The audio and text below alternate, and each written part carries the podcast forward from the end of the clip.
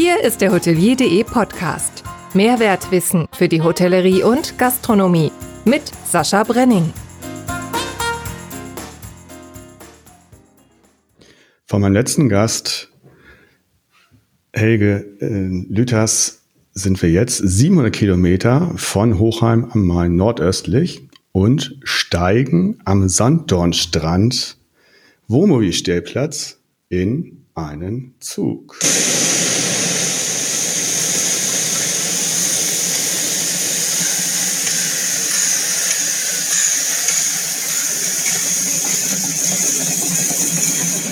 Wetter. Und fahren direkt vor die Haustür meines heutigen Gastes nach Bad Doberan. Dort wartet auf mich Arne. Und Arne bedeutet äh, der Adler und der Herrscher, also Ahn der Adler und Waltan der Herrscher. Das hat eine altdeutsche Herkunft und wurde besonders oft, der Name Arne wurde besonders oft um 1970 ausgewählt, was glaube ich äh, meinem Gast relativ nahe kommt, also es stimmt tatsächlich. Berühmte Namensvetter sind Schriftsteller Arne Dahl und Arne Friedrich, der ehemalige Fußballnationalspieler. Ich begrüße zum Weihnachtspodcast, dem letzten für dieses Jahr, Arne Mund. Moin Sascha, vielen Dank, dass ich bei dir sein darf. Ja, und konntest du das nachvollziehen, was eben passiert ist? Ich vermute, das sollte der Molly sein. Ja. Ähm, warum man es auch immer der Molly nennt. Ähm, es gibt eine Erklärung dafür, die ich völlig abstrus und für wild erachte. Und daher sage ich prinzipiell, äh, alleine schon mal, um die Menschen hier zu ärgern, das ist äh, die Eisenbahn, das ist die Molly, aber niemals ist das der Molly. Nee, ach, die, die, die schnauft auch so schön. Also ich finde die auch viel weiblicher, muss ich sagen. Ähm, ja, also die fährt äh, Sandhornstrand, Wohnmobilstellplatz, da war ich mit meiner Freundin und ähm, dann ist Molly immer hin und her gefahren zwischen Kühlungsborn und äh, Bad Doberan. Und eines Tages äh, sind wir dann auch da mal eingestiegen, sind nach Bad Doberan gefahren. Und ich, ich wusste gar nicht, dass äh, du da deinen Sitz hast. Äh, bin da ausgestiegen und sah plötzlich Halbersbacher. Ich sag, ach, ist ja interessant. Und äh, naja, das dachte ich jetzt als Aufhänger, ist das doch gar nicht so schlecht. Und es sollte die Molly tatsächlich sein. Ähm, leider hatte ich nicht ihr schönes äh, Hupen drauf, aber ich hoffe, du hast es trotzdem einigermaßen erkannt. Also sie ist es wirklich gewesen, ja, die du ihm gehört Sehr schön. Sehr schön. Arne Mund, was macht er noch? Er ist großer Hotelier.de-Fan, noch größerer Trialet-Zugucker. Ja. Duathlon macht er gerne und in seinem leider stillgelegten Twitter-Account steht, trainiere wie doof, keine Ergebnisse kurz vor einem möglichen Wettkampf mit intensiver Vorbereitung verletzt. Das läuft so oder so. Ja, damit hast du äh, die etwas jüngere Vergangenheit ganz gut umschrieben. Ähm, das ist fast zwei Jahre her, dass ich mit dem Triathlon begonnen habe. Echt? Oh. Aus Verzweiflung, ähm, weil ich vorher immer gelaufen bin und mich permanent nach zwei, drei, vier Monaten verletzt habe, aus den unterschiedlichsten Gründen. Und irgendwann wurde es mir zu bunt und als ich dann mal wieder bei meinem Physiotherapeuten war, der ein sehr erfolgreicher Triathlet ist, hat er dann gesagt, Mensch, mach doch Triathlon. Und er hat gesagt, ja, sorry, ist klar. Äh, beim Schwimmen bedeutet, dass Greenpeace kommt und schubst mich wieder ins Meer. Also, weil die denken, wir müssen Wahl retten. Also, das ist jetzt nicht dein Ernst.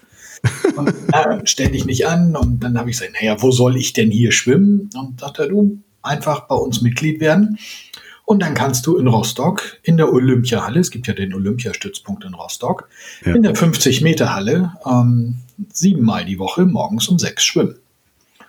Da habe ich gesagt, okay, das finde ich spannend und habe das ausprobiert. Ähm, nach zwei Bahnen hat er mich gefragt, ähm, ob ich irgendwelche Hilfe brauche neben dem Sauerstoff. Und äh, er hat dann so nach ungefähr sechs Wochen zu mir gesagt, Arne, wir kennen uns lang genug. Ich muss einfach an dieser Stelle auch mal ehrlich sein. Ich habe noch niemals einen Menschen gesehen, der so derartig wenig Talent hat wie du. ähm, aber ich kann mir durchaus vorstellen, dass das noch was wird.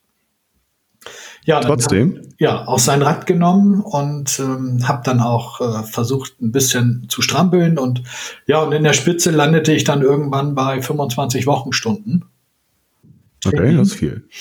Cool. Ähm, teilweise bin ich mit dem Fahrrad dann nach Rostock gefahren. Also morgens halb fünf los, dann hin mit dem Fahrrad, anderthalb Stunden schwimmen, dann wieder dreiviertel Stunde zurück und wenn ich dann um neun im Büro war, dann hatte ich ganz fette Einheiten schon mal hinter mir und dann bin ich vielleicht nachmittags nochmal gelaufen und manchmal war ich auch im Leichtathletikstadion noch in Rostock und habe dann da auch noch mal eine Runde gedreht, aber ja, auch da kam dann irgendwann wieder das Verletzungsthema und Anfang dieses Jahres hatte ich dann wieder eine sehr heftige Verletzung, die mich dann von allem abgebracht hat und äh, glücklicherweise kam dann Corona, äh, damit ich diesem Mist auch mal was Gutes abgewinnen kann weil damit hatte ich endlich eine gute Ausrede. Nicht mehr Wenigstens einer freut sich darüber. ja, aber wie gesagt, das ist auch ernsthaft das Einzige. Alles andere ist natürlich nur ein lebendig gewordener Albtraum. Ja, auf jeden, auf jeden Fall. Ja, und daher ist im Moment nicht zu viel los, was das angeht. Schwimmen darf man sowieso nicht. Ähm, ich versuche ab und zu noch mal zu laufen. Das gelingt mir auch ein bisschen. Äh, Fürs Radfahren bin ich gerade ein bisschen zu träge und zu faul, aber ich bin mir relativ sicher, dass ich nächstes Jahr wieder in die Spur komme. Ja. Ja, ich, ich mache ja als einziges, äh, ich nenne das immer Sportrad, fahre so zwei bis dreimal die Woche meine 20 Kilometer äh, querfeld ein mit meinem Crossrad und ja, das brauche ich auch sehr dringend, weil habe ja einen Sitzen, sitzenden oder dann entsprechend auch, weil ich einen Stehsitzpult habe, stehenden Job. Äh, aber viel Bewegung ist dann nicht und ähm, ja, sonst ja. gehe ich da auch weiter auf. Laufen ist bei mir nicht mehr durchs Knie und äh, Schwimmen, äh, ich ja, ich lasse mich sehr gerne treiben, aber ich benutze wenig die Hände dazu und die Füße. das tue ich auch. ah, siehst du, deshalb. ja, äh, Halbersbacher Hotels kommen wir noch zu. Ich habe noch ein paar Sachen aufgeschrieben. Du bist ehrenamtlicher Richter am Verwaltungsgericht Schwerin. Das fand ich einfach äh, mhm, sehr interessant. Äh, wie oft musst du da ran? Und hast, hast du dich natürlich freiwillig für gemeldet oder wird man dafür äh, ausgewählt oder wie? Also es gibt, gibt einen Bewerbungsprozess und dann findet eine entsprechende Auswahl statt. Das ist vor sechs Jahren das erste Mal gewesen. Ich bin jetzt seit sechs Jahren Richter. Und mhm. es ist relativ selten, also es ist gerade mal zweimal im Jahr. Und äh, in 21 war ich noch überhaupt nicht, äh, in 20 war ich noch überhaupt nicht im Gericht. Ach so, okay. Also das ist. Vermutlich. Was war das in der, in der Spitze? Wie oft war das in der Spitze? Zweimal. Okay. Ja gut, aber muss man sich trotzdem für zur Verfügung stellen. Ehrenamt ähm, lese ich auch in der letzten Zeit immer wieder, oder gerade zum Jahresende ist das, jetzt kommen ja die ganzen Aufrufe. Ehrenamt ist extrem wichtig. Das ist definitiv funktioniert, so, ja. genau. funktioniert in diesem Land gar nichts. Das ist auch klar. Und wenn du dann halt zwei, dreimal im Jahr zur Verfügung stehst, ist das natürlich auch eine, eine prima Sache. Äh, ja, dann hast du äh, so insgesamt auch so eine klassische Hotel äh, hinter dir, Catering Manager, General Manager in Unna, Hannover, Düsseldorf, Singapur, ja, Montenegro, ja. Äh, und dann von 2006 bis 2011 äh, Obstalsboom in verschiedenen Positionen. Richtig. Und das finde ich besonders interessant, weil ich das Buch von Bodo Jansen gelesen habe und äh, du warst ja äh, gerade, wo er sich selber gefunden hatte, in der Phase warst du ja wohl voll mit drin, ne? Ja, damals ähm, sicherlich mit dem Attribut leider ähm, heute mit dem Attribut äh, zum Glück. Ja, weil? Nun, als Bodo sich damals auf diesem Weg befunden hat, die Dinge für sich anders zu erkennen und wahrzunehmen, ähm, stand es um das, um das Unternehmen natürlich völlig anders als heute. Ja. Abgesehen davon, dass es natürlich auch jetzt viele, viele Jahre her ist. Ähm, der Punkt ist, sein Vater verstarb damals. Wir haben die Mitarbeiterbefragung gehabt. Ähm, mhm. Udo Jansen war ein Riesenfan von Professor Dr. Malik. Äh, wir waren alle im, vom Führungskreis, sechs Personen in St. Gallen gewesen, sind in kybernetischen Management äh, gebrieft und geschult und ausgebildet worden. Haben. Sag nochmal, was das ist, kybernetisch. Dann. Kybernetisches Management, da geht es um das selbstständige Überleben von selbstlernenden Organisationen. Ja, okay. Ähm, das ist also, äh, das ist mal so Champions League des mhm. Managements, mhm. wenn man es denn äh, versteht und begreift und in der Lage ist, es umzusetzen. Und in diesem Kontext haben wir uns bewegt und das Einzige, was wirklich interessierte, waren Zahlen, Zahlen, Zahlen. Ja. Das sind ja alles Dinge, ist ja keine Überraschung, das erzählt Bo Boris ähm, Bodo ja auch selbst. Ja, steht auch alles in seinem Buch sehr genau. ausführlich, habe ich wirklich verschlungen, hochinteressant. Ja. ja. Ähm, wenn man das miterlebt hat, war das nicht so interessant. Das darf nee. ich hier an dieser Stelle sagen. Ganz klar. Ähm, der Punkt ist, irgendwann kam dann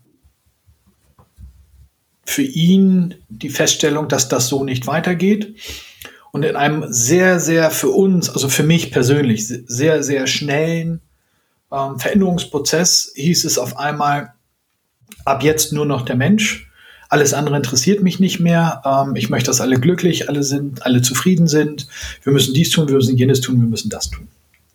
Mhm. Ja, und äh, da ich zu dem Zeitpunkt ja für den wirtschaftlichen Erfolg aller zehn Hotels verantwortlich war und noch zwei, drei andere Themen, äh, inklusive Development, ich gesagt, das ist schön, das ist prima und ähm, ich bin da gar nicht so sehr wie Helmut Schmidt, der gesagt hat, wer Vision hat, soll zum Arzt gehen, sondern mhm. ich fand das super. Ich habe versucht, nur Bodo klarzumachen, dass zwischen seiner Vision und der Realität jetzt mal in meiner Wahrnehmung acht bis zehn Jahre dazwischen liegen. Und auch die mhm. gilt es irgendwie zu überstehen. Und da haben wir sehr, sehr offene und sehr, sehr intensive Zeiten erlebt. Ähm, ich bin mit ihm auch alleine im Kloster gewesen, ähm, um auch so ein bisschen äh, sicherlich ein besseres Kennenlernen durchsetzen zu können. Und, und es gab viele Situationen, wo ich gemerkt habe, dass das, das funktioniert einfach nicht. Mhm. Und es ging dann auf die Spitze und dann sollte die gesamte Buchhaltung in Emden es waren alles Damen, die zwischen 15 und 25 Jahren im Unternehmen beschäftigt waren, sollten alle gekündigt werden. Mhm. Und Sollte ausgesourced werden, ne? Genau, ausgesourced. Ja, ja, richtig. Mhm. Kostenersparnis und ich also mit allem Respekt, aber diese Kostenersparnis steht ja im kein Verhältnis zu dem, was wir hier propagieren. Der Mensch steht im Mittelpunkt unseres Tuns, unseres Handelns, alles ist danach ausgerichtet, glückliche Menschen und, mhm. und, und. Ich will das jetzt alles gar nicht zu sehr wiederholen, aber das war etwas, wo ich gesagt habe, sorry, aber das kann jetzt nicht dein Ernst sein. Mhm. Und dann kam die Krönung, der 30. September näherte sich und der gesamte Führungskreis sollte in Emden anwesend sein.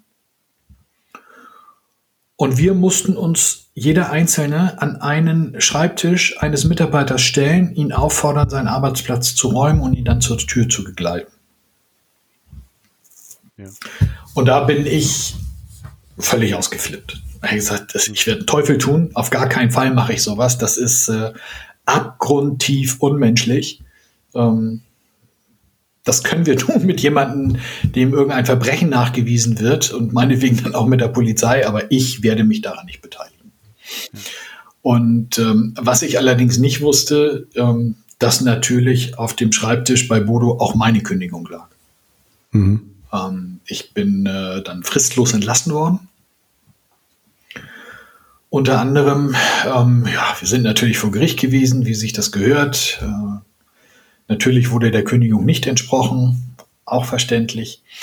Ähm, so stand ich denn da. Ähm, mir wurde das Auto weggenommen, also mein Dienstwagen. Mir wurde mein Handy weggenommen, mein Laptop weggenommen. Mir wurde mein Kindersitz auf den Parkplatz gestellt und meine Einkaufskiste. Und äh, ja, da stand ich dann 650 Kilometer von zu Hause und war etwas überfordert mit der Situation. Habe gedacht, ähm, ich habe die versteckte Kamera nicht gefunden. Ich konnte gucken, mhm. wo ich wollte, aber ich fand sie nicht. Und um dann irgendwann festzustellen, dass es keine versteckte Kamera gibt, sondern dass hier tatsächlich gerade so abgelaufen ist. Ja. Äh, ja, in dem Jahr, wo das passiert ist, 2011, September 2011, sind wir gerade im Mai in unser neu gebautes Haus eingezogen. Mhm. Und wie das denn halt so ist, wenn man denn baut, das Letzte, was man nach Fertigstellung des Baus noch hat, ist Geld. Ja. Weil man natürlich gepflegt pleite ist. Blank wie ein mhm. Kinderpopo. Und das war natürlich auch bei uns so. Und äh, sechs Monate später war ich gekündigt, ohne Einkommen. Ja. Und dann musste ich irgendwann für mich feststellen, Anfang des Jahres 2012, ähm, dass ich als Arbeitnehmer einfach auch nicht zu gebrauchen bin. Mhm. Und es vermutlich deutlich sinnvoller ist, ein eigenes Unternehmen zu gründen und sich mit den Hotels zu beschäftigen, die ein Problem mit der Nachfolge haben. Das ist etwas, was bei Upsatz Bohm mir sehr viel auf den Tisch gekommen ist im Laufe der Jahre. Ähm, kleinere mittelständische Hotels, die nicht verkauft werden konnten, weil niemand da war, die keine Nachfolgeregelung hatten, aber irgendwie weitergeführt werden sollten. Und da habe ich gesagt, Mensch, da muss es irgendwie eine Möglichkeit und eine Lösung geben.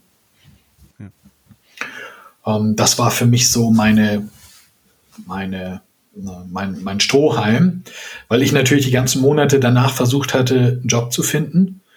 Ähm, nur zu dem Zeitpunkt war es halt so, ähm, ich war das Gesicht nach außen hin, was Umsatzboom anging, also in dem Bereich Developer, ähm, Projektentwickler und, und, und, und auch Hotelgesellschaften. Da kannte man Bodo Jansen sehr wenig, weil er überhaupt nicht in der Öffentlichkeit stand. Das war eigentlich mhm. immer in Verbindung mit Arnemund. Und auf einmal war Arnemund weg oha, was ist denn da passiert? Warum ist das passiert? Ja, und dadurch wurde ich natürlich, äh, salopp gesagt, nicht mit der Kneifstange angefasst. Und stand dann da und habe versucht, natürlich jedem die Situation zu erklären. Ähm, Bodo war zu dem Zeitpunkt natürlich auch nicht besonders kompromissfähig, nachvollziehbar. Und ähm, ja, viele Jahre später haben wir uns dann auf dem Hotelkongress in Berlin dazu ausgesprochen. Mhm.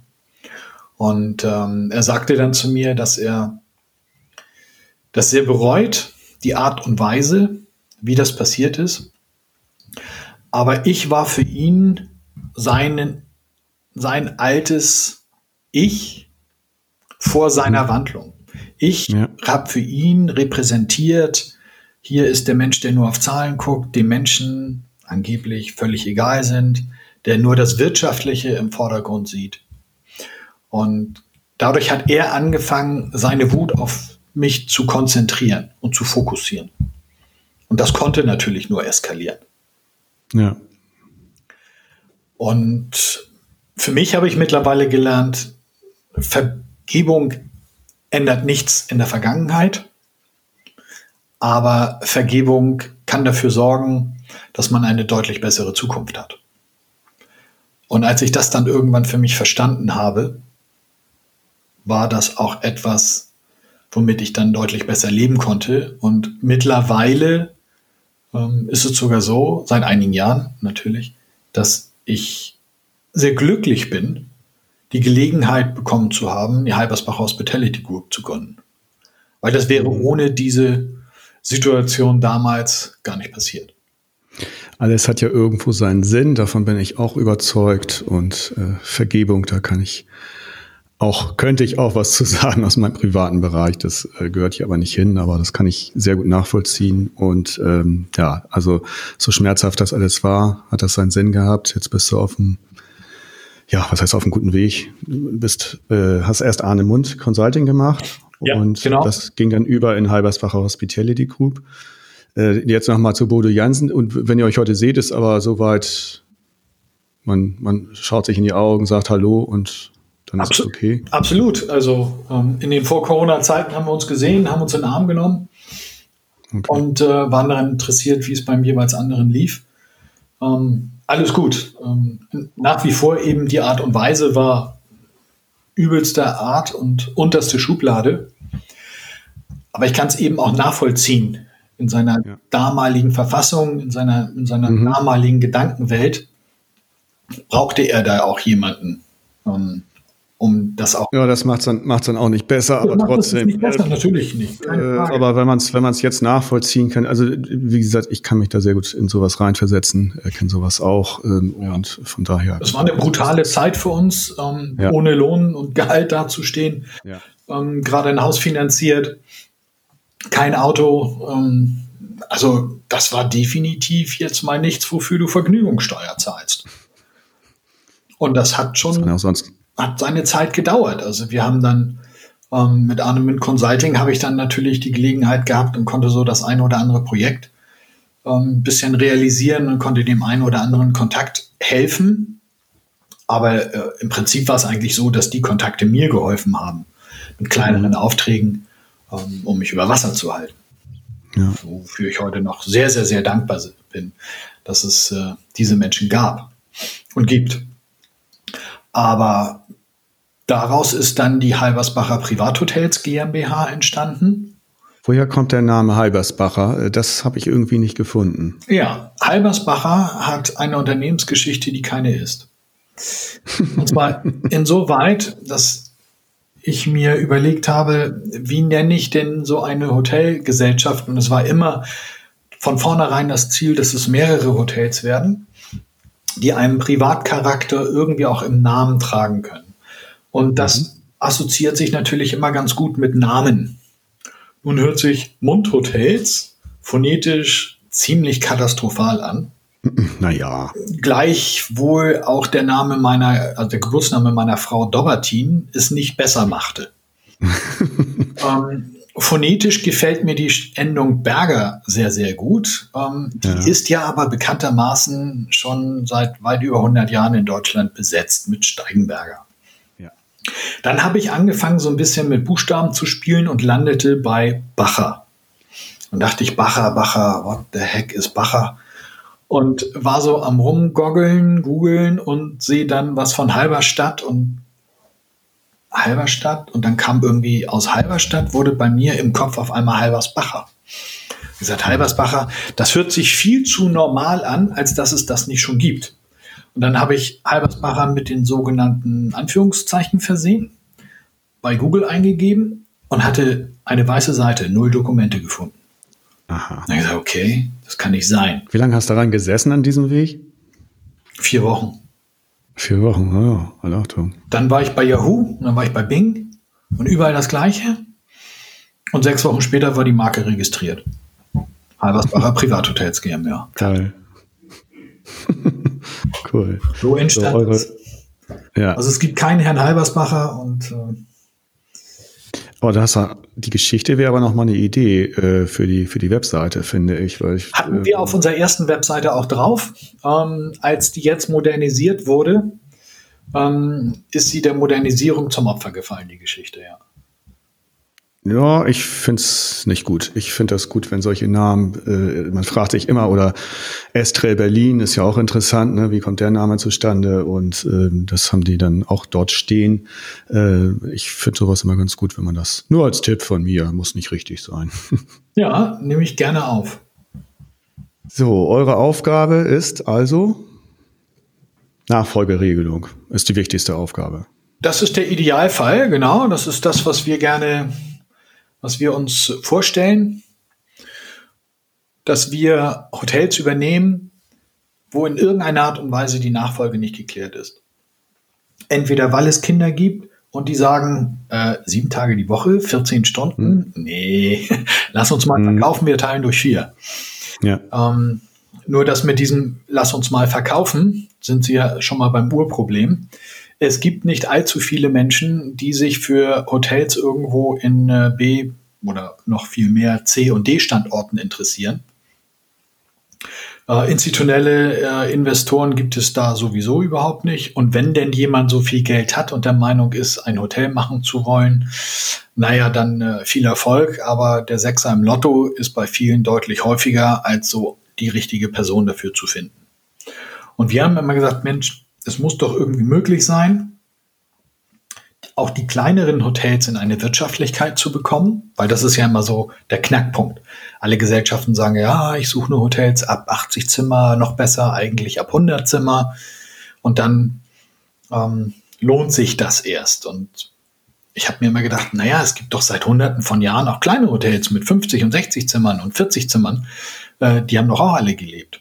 Klar, weil da arbeitet die Familie mit, da macht jeder ein bis zwei Jobs und da muss es irgendwelche anderen Möglichkeiten finden, geben. Und da haben wir überlegt, dass wir schauen, dass wir ganz viele administrative Tätigkeiten aus den Hotels herauslösen, so viel wie möglich digitalisieren, um diesen modernen Begriff zu benutzen, mhm. alles in unseren sogenannten Service Center zu packen und damit die Mitarbeiter vor Ort sich nur noch auf das Wichtigste konzentrieren müssen, die Gäste selbst. Mhm. Und Vertrieb, Buchhaltung, alles, was dazu gehört, ähm, managen wir sozusagen dann zentral. Und wenn das dann gut läuft, hat ja der Eigentümer immer noch die Möglichkeit zu sagen, so, ich möchte mein Hotel verkaufen. Und dann findet er möglicherweise einen Investor, der sagt, Mensch, Hotelinvestment finde ich spannend. Also das war natürlich alles vor der Zeit 2020. Ne? Mhm, finde ich spannend. Ähm, aber ich möchte sowas natürlich nicht selbst betreiben. Und wenn es dann jemanden gibt, der schon da ist und das Hotel betreibt und einen langfristigen Pachtvertrag hat, also wir achten darauf, dass kein Pachtvertrag unter 20 Jahren ist, mhm. mit entsprechender Option, ähm, sollte es ja möglich sein, dann eben auch ähm, das Hotel verkaufen zu können. Und das ist auch tatsächlich in den acht Jahren, wo es jetzt Halbersbacher gibt, schon zweimal passiert, wo dann tatsächlich veräußert werden konnte, weil es uns als Betreiber gab, beziehungsweise gibt. Und so sind dann aus den Null-Hotels in dem Jahr 2012, beziehungsweise da haben wir ja dann im September unser erstes Haus übernommen, sind dann heutzutage mittlerweile zwölf Hotels geworden. Ja, in allen Bereichen, Tagungen, Feiern, ja. Städtereisen und Urlaub, ja. Genau, in allen Bereichen und wir, wir schauen uns immer ganz genau an, was für ein Haus haben wir, was für einen Standort haben wir und was ist da tatsächlich möglich und ähm, sehen dann zu, inwieweit wir in der Lage sind, dafür entsprechenden äh, Vertrieb und, und Marketing auch darzustellen, dass dann eben für alle Beteiligten auch ein ernsthafter Mehrwert auch entsteht. Ich habe zwei Beispiele dazu gefunden. Einmal äh, vielleicht für eine gelungene Weiterführung und einmal vielleicht für eine nicht gelungene, das weiß ich nicht. Einmal äh, das Waldhotel Tannenhäuschen würde ich jetzt mal als gelungen bezeichnen, richtig? Also grundsätzlich bezeichnen wir alle unsere Hotels, die im Betrieb sind, als gelungen. ja, und das Parkhotel Biedenkopf? Das Parkhotel Biedenkopf ist äh, das einzige Hotel, was sich in Teilen in unserem Eigentum befand. Ja. Ähm, ein unfassbar hochkomplexes Thema. 43 Zimmer, davon sind 30 Zimmer in unserem Eigentum gewesen, beziehungsweise sind es noch bis Ende des Jahres. 13 Zimmer sowie sämtliche öffentlichen Bereiche inklusive Schwimmbad, Tagungsräume, ähm, großer Stadthalle, Restaurant gehört der Stadt, haben wir von der Stadt gepachtet und haben dafür einen Betriebskostenzuschuss erhalten. Mhm.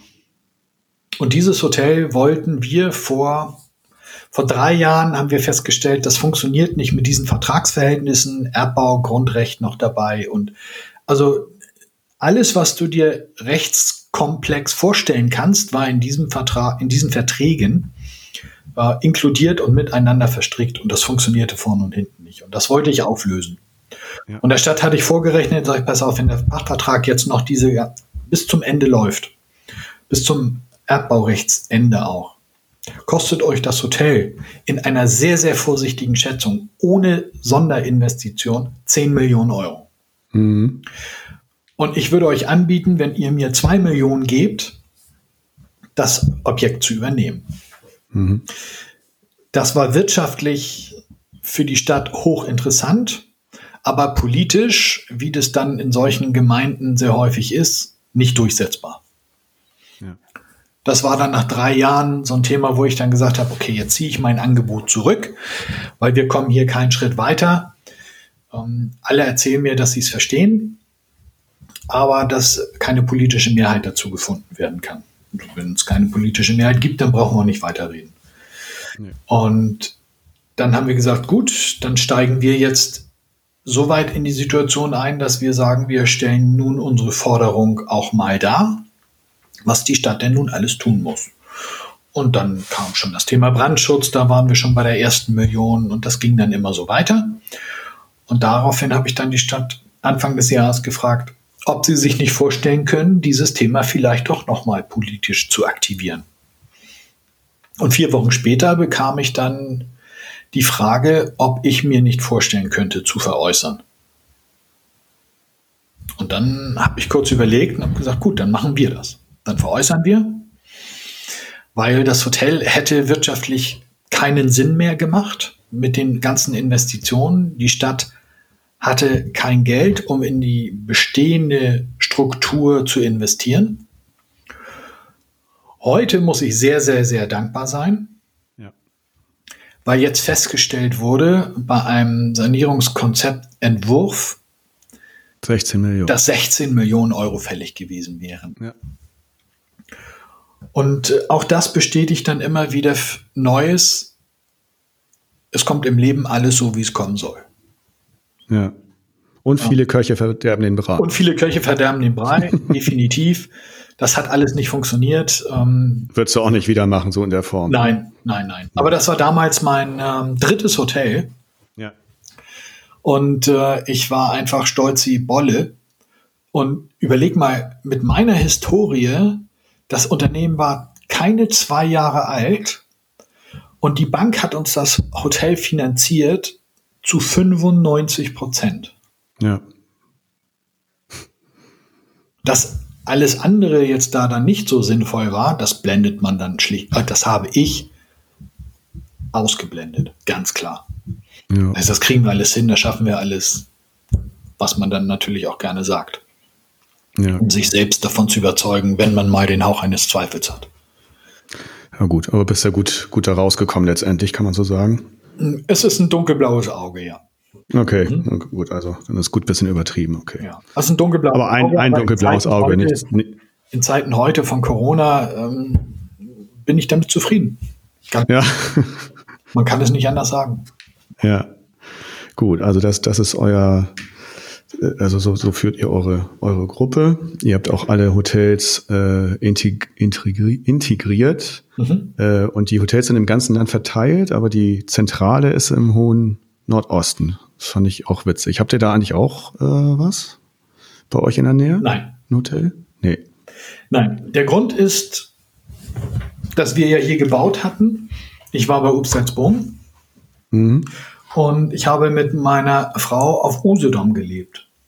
Dort haben wir ein Upsalzboom-Haus ja geleitet. Und ich war ja nachher im Prinzip nur im Auto unterwegs. Und äh, ja, die Zentrale liegt an der holländischen Grenze und ich habe an der polnischen Grenze gelebt das hat jetzt irgendwie dann irgendwann nicht so viel Sinn gemacht. Und dann haben wir ja in Kühlungsborn die Upsalzboom Hotel Residenz und Spa gebaut.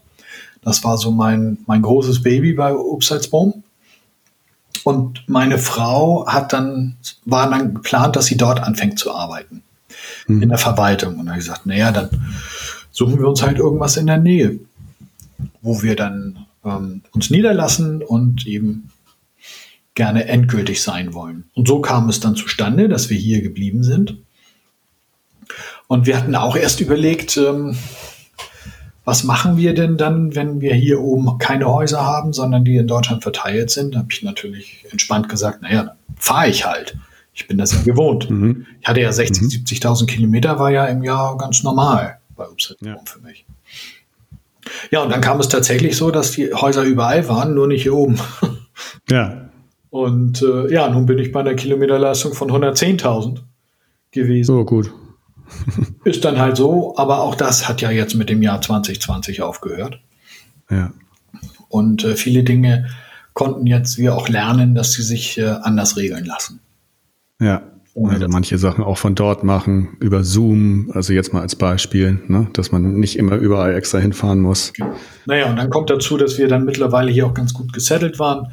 Mein Sohn ist auf einer ganz tollen Schule. Ähm, er ist sehr zufrieden hier, was für ein Schulkind ja eher ungewöhnlich ist. Ja, kann ja, ich bestätigen. Genau. Dann ist er Mitglied der Freiwilligen Feuerwehr. Er ist Mitglied beim THW und er ist äh, Mitglied bei den Rettungsschwimmern DLRG. Ähm, und das sind alles Dinge, wo kann ich ihm das bieten? Und dann ist er auch noch im Segelclub, ähm, wo er so Opti und ähm, Katamaran und äh, wie es alles heißt, äh, fleißig unterwegs ist. Ja. Weil die ganz tolle Jugendarbeit haben. Ähm, und da, wo, wo, kann ich ihm sowas bieten? Irgendwo im Rest von Deutschland, nur damit ich irgendwo zentral bin. Ja. ja.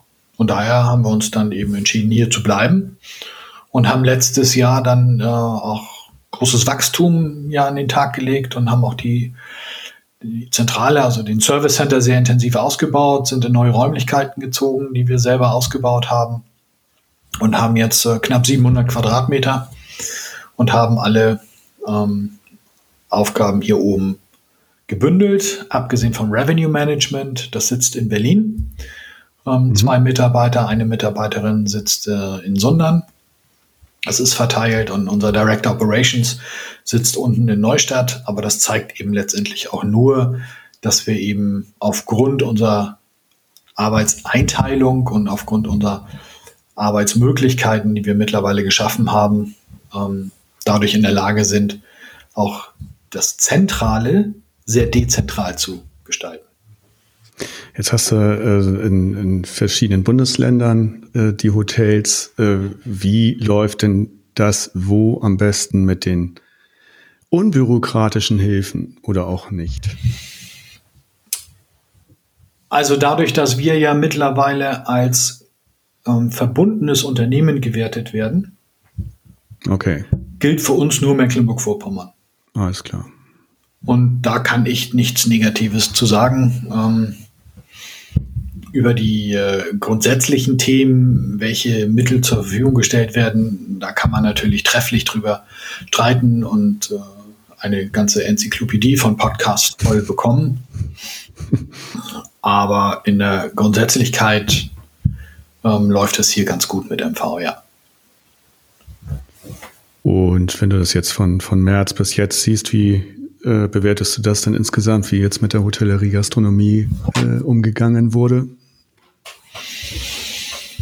Oh, das ist sehr schwierig für mich, diese Frage zu beantworten, ohne sich nicht politisch äh, auf extrem dünnes Eis zu begeben. also ich bin der Überzeugung, dass in den Monaten März und April mit dem damaligen Wissen das Bestmögliche versucht wurde.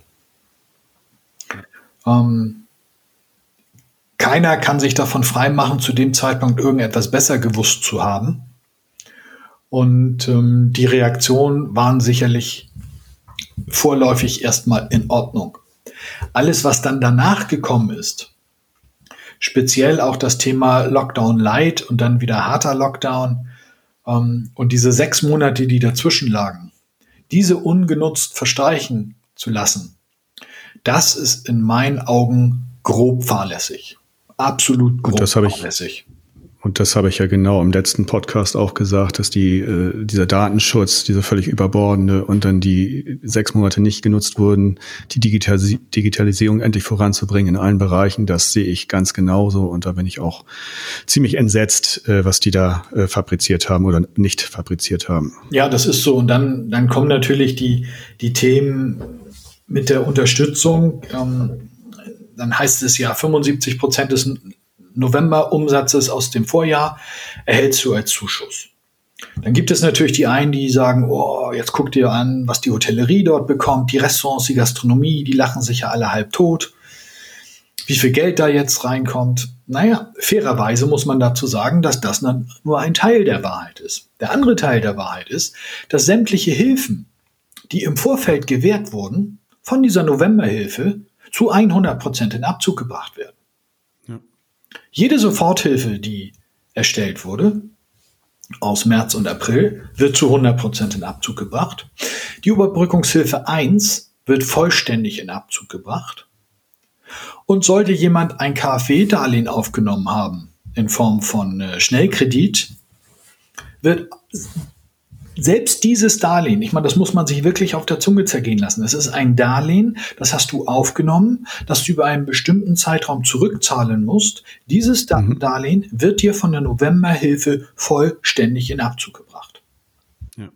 Und am Ende des Tages hat das nichts mehr mit Hilfe zu tun. Und es macht für mich, ich, ich kann das noch nicht mal einem normalen Menschen erklären, weil wenn ich versuche, denjenigen zu erklären, dass das Geld, was wir mal als Hilfe bekommen haben, uns jetzt wieder abgezogen wird, versuche ich dann so zu erklären, stell dir bitte vor, du warst Januar, Februar, März arbeitslos, hast im April einen neuen Job begonnen, den du leider fünf Monate später wieder verloren hast. Dann gehst du wieder zum Arbeitsamt und sagst, ich muss mich jetzt wieder arbeitslos melden und brauche Unterstützung. Und dann sagen die, das ist überhaupt gar kein Problem. Allerdings müssten wir jetzt erstmal Januar, Februar, März, was sie von uns erhalten haben, in Abzug bringen. Ja. Da gucken nicht alle an und sagen, ist doch Quatsch. Sag ich, stimmt, jetzt hast du es erkannt. Weil genau das ist es bei uns auch, nichts anderes. Das ist an Absurdität nicht zu überbieten. In Österreich, Otto Lindner hat es ja gesagt, zwischen Antragstellung und Auszahlung acht Tage. Mhm. Zwischen Antragstellung und Auszahlung. Bei uns wird die Novemberhilfe sehr optimistisch für Mitte Januar avisiert. Und dann ja, weil es jetzt auch einen schönen Software, schönen Softwarefehler gibt, wie heute zu berichten war. Ja, oder, oder die Dollarzeichen zu berichten war. Ja, das, das, das, das kommt ja auch noch, ja, das kommt ja alles noch oben drauf. Also das ist ja auch toll. Das ist nur in dieser E-Mail gewesen. Also daher, das finde ich jetzt gar nicht so tragisch. Aber die Tatsache alleine, dass das nicht möglich ist. Die Novemberhilfe Plus wurde am 25.11. von der EU genehmigt. Bis heute kann man die Novemberhilfe Plus nicht beantragen. Mein letzter Wissensstand ist, dass man versucht, dass bis zum 11. Januar oder ab 11. Januar die Novemberhilfe Plus beantragt werden kann. Im Laufe des Monats Januar hofft man, die Anträge für die Dezember- und Dezemberhilfe Plus fertigzustellen. Und für die Überbrückungshilfe 3, die ja ab Januar gilt, mit dem Fixkostenzuschuss, geht man davon aus, dass die Anträge wohl im Januar gestellt werden können, aber nicht vor Ende März ausgezahlt werden. Das ist für mich Schildbürgerstreich schlechthin. Ja, wer das, wer das bis dahin überlebt, ja, der hat gut gewirtschaftet vorher. Ansonsten. Ja, ansonsten bei ganz vielen wird das Licht ausgehen und man kann nur hoffen, dass es genug intelligente Banken gibt, die das vor- und zwischenfinanzieren. Ja. Ähm, weil anders wird es natürlich sehr, sehr schwer, damit klarzukommen. Und noch heute ist nicht klar, was von den Fixkostenzuschuss auch noch abgezogen wird. Und das heißt, es gibt bis zu 200.000 Euro pro Monat. In Ausnahmefällen bis zu 500.000. Okay, definiere Ausnahmefälle. Hat es bis heute nicht gegeben. Keiner weiß, was die Ausnahmefälle sind. Mich würde das brennend interessieren, da unsere Festkosten pro Monat bei knapp 600.000 Euro sind würde ich schon ganz gerne wissen, ob ich mit 200.000 kalkulieren muss oder ob ich mit 500.000 kalkulieren kann. Wäre nicht schlecht. Ja, das ist, also gerade, äh, ich finde auch, dass sie am Anfang, also ich finde, dass sie äh, fast alles richtig gemacht haben äh, mit dem Wissensstand, den die hatten. Und da gab es auch nichts zu meckern, da wurde auch alles konsequent durchgezogen. wie das mit den Hilfen ist jetzt im Einzelnen, das kann ich jetzt nicht beurteilen, aber das war gut. Aber was dann folgte, vor allem im Oktober äh, mit dem Beherbergungsverbot. Das war ja auch äh, Absurdistan pur, äh, was dann teilweise politisch schon selber eingestampft wurde oder von fast jedem Gericht äh, kassiert wurde. Ja, genau. Kassiert wurde. Und äh, ja, und dann wieder äh, Lockdown Light. Ja, also ich muss jetzt nur mal sagen, für die Branche, äh, ja, also man hat trotz aller, aller großartigen Bemühungen von IHA und äh, die HOGA, man hat da leider nicht wirklich eine, eine Stimme, die dort wirklich wahrgenommen wird. Das ist sehr schade, wobei wir so viele Mitarbeiter da auch haben, 1,3 Millionen. Ne? Und wenn man noch die angrenzenden dazu nimmt, sind es noch mehr. Ja, ja absolut. Aber auf einer Seite muss man sagen, Otto Lindner, Markus Lute und auch Ingrid Hartges ähm, haben wirklich unerlässlich und teilweise rund ja, ja, das, das, das ist völlig klar. gewühlt und gegraben und gemacht und getan. Aber es ist schon wirklich traurig, dass dass das dann wirklich nicht gehört wird. Und, und, und wenn ich mir dann anschaue, welche Unternehmen unterstützt werden ähm, aus dem Wirtschaftsstabilisierungsfonds heraus und äh, wer denn alles so auf der Strecke bleibt, also das schlägt mir schon ähm, ganz böse auf den Magen. Also ich, ich habe nichts gegen TUI, gar keine Frage. Aber TUI ist und bleibt für mich ein übergroßes Reisebüro. Mehr ist das nicht. Die Lufthansa ist ernsthaft systemrelevant. Das ist überhaupt gar keine Frage. Und auch bei der TUI arbeiten ein paar tausend Menschen, natürlich. Aber wir reden bei der TUI davon, dass über 4,8 Milliarden Euro mittlerweile ausgeschüttet wurden an Hilfen und es heute noch Reisebüros gibt. Und zwar Tausende, Sascha, Tausende von mhm. Reisebüros, die von der TUI noch kein Geld ihrer Reisenden aus Januar, Februar und März diesen Jahres erhalten haben. Ja, Ja, das geht natürlich. Wie kann sowas angehen? Das ist für mich eine bodenlose Frechheit und eine Ignoranz dem kleinen Mittel, dem kleinen Einzelunternehmer, ähm, dem kleinen Reisebüro, Unternehmer und den kleinen Reisebüros an sich ist das ein derartiges Schlag, ein derartiger Schlag ins Gesicht. Ähm, also ich alleine darüber zu reden, fällt mir schon sehr schwer, meine Emotionen im Griff zu behalten. Das ist einfach nur dreist, Man, was da ja. passiert. Ja. Und im Prinzip haben wir damit schon die hier eigentlich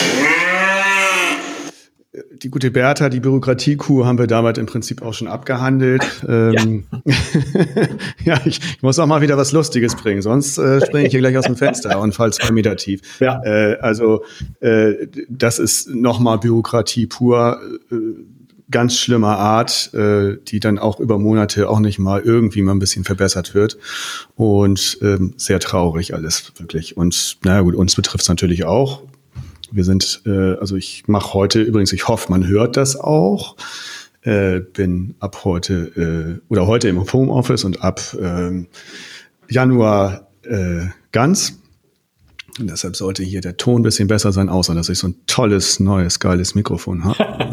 also es hört sich auf jeden Fall hervorragend an. Ja, man muss das mal abgleichen mit dem, mit dem Ton von den vorherigen. Äh, aber wie gesagt, uns trifft es natürlich auch. Ähm, wir müssen jetzt auch ins Homeoffice und ja, für uns hängt es natürlich auch davon ab, wie, wie die Branche wieder auf die Füße kommen darf, muss man leider sagen. Ja, also ein Schelm, wer Böses dabei denkt, dass man Novemberhilfe auf Tagesbasis angesetzt hatte. Okay, kurz verlängert bis Ende Dezember, aber dann die Überbrückungshilfe 3 mal direkt bis Ende Juni 2021 geplant hat. Hm. Wie gesagt, ein Schelm, wer Böses dabei denkt. Tja. Nichtsdestotrotz, äh, Tipps, wie, was kannst du Hoteliers, das ist so meine Abschlussfrage immer, was kannst du Hoteliers, Gastronomen äh, raten? Was sollen sie machen? Digitalisierung ist ja mein, eine meiner Lieblingsthemen und mit das Wichtigste. Da sollte man auf jeden Fall zusehen, aber ich wollte dir nicht vorgreifen. Da, da bin ich absolut bei dir, Sascha. Nur Digitalisierung bezahlt ja keine Rechnung. Punkt. Ähm, nicht zum aktuellen Zeitpunkt. Ja. Was definitiv. Aber man sollte die Zeit jetzt schon nutzen nach Möglichkeit, ja, um also, da äh, sich dort, dort äh, weiterzubringen. Ne? Also Unternehmer und Unternehmen, die jetzt nicht überlegen, wie sie jetzt in den nächsten Monat hineinkommen, sondern die möglicherweise wissen, dass sie auch noch ein oder zwei Monate schaffen, sollten sehr intensiv sich damit auseinandersetzen, wie ihr Hotel demnächst aufgestellt sein wird. Ich glaube, dass sich ähm, die Genetik des Reisens nochmal sehr stark verändern wird. Die Ansprüche werden andere werden. Ähm, die Frage ist, wie werden Schulungen, Seminare und Tagungen noch stattfinden? In welchem Maß? In welcher Ausstattung, was ist Hybrid, was ist nicht Hybrid, was findet mhm. überhaupt noch statt, was wird eingestampft, was findet nur noch digital statt und wie bin ich als Haus darauf vorbereitet, an welcher Destination bin ich, was kann ich spannendes möglicherweise in meinem Haus tun, um es zu verändern, um etwas Neues zu machen. Also wir werden äh, zwei Hotels zum Beispiel komplett umkrempeln. Die haben jetzt mhm. eine völlig andere Ausrichtung und wir haben ähm, zwei Themen für uns entdeckt worüber ich jetzt noch nicht sprechen mag, verständlicherweise. Ja. Aber die werden wir definitiv in eine komplett neue Richtung schicken. Weil das alte Geschäftsmodell keine Lebensberechtigung mehr hat. Mhm. Und da muss man sich was einfallen lassen. Und ansonsten ist ganz, ganz viel Vertrauen darauf auszurichten, dass wir es alle gemeinsam schaffen werden und jeder seinen Teil dazu beitragen muss. Ja, sehr schön. Wenn ich daran nicht glaube, dann habe ich sicherlich grundsätzlich ein Problem. Ja. Aber wir werden das schaffen. Ja, ich glaube das auch. Bin auch sehr, sehr, sehr optimistisch, trotz allem. Auch wegen Leute äh, wie dir, das muss man auch deutlich sagen. Ähm, wir können auch mal was Lustiges erzählen, bis dieser Podcast zustande gekommen ist. Ja. Haben wir ein bisschen gebraucht. Ja. Also wir haben jetzt den dritten Anlauf innerhalb von ein paar Wochen unternommen.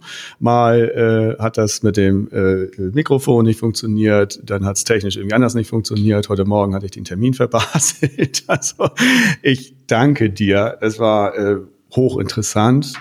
Ich wünsche dir, deinen Liebsten, aber auch allen Hörern dieses Podcasts ein richtig besinnlich, seelenerholsames Weihnachtsfest, äh, ein Rutsch, von dem man gut wieder aufsteht und voll durchstarten kann in 2021. Wir beide, Anne und ich, ne, würde ich sagen, wir machen alles dafür. Und danke dir, dass du da warst. Und würde sagen, das schreit nach einem nächsten Podcast irgendwann mal. Ja, sehr gerne. Herzlichen Dank für die Einladung. Es hat äh, wahnsinnig viel Spaß gemacht. Auch dir und der Family und allen anderen alles Gute. Was ich allen gemeinsam wünsche für das Jahr 21 ist Zufriedenheit. Etwas, was ich dieses Jahr gelernt habe, ich glaube mit viel, viel weniger und mit ganz mhm. anderen Dingen als in der Vergangenheit zufrieden zu sein. Ja, kann ich unterstreichen. Bin mir ganz sicher, dass das uns allen helfen kann. Super. Dankeschön, Arne. Danke, Sascha. Tschüss. Ciao. Der Hotelier.de Podcast. Mehrwertwissen für die Hotellerie und Gastronomie. Keine weitere Ausgabe verpassen. Und jetzt auf www.hotelier.de slash podcast abonnieren.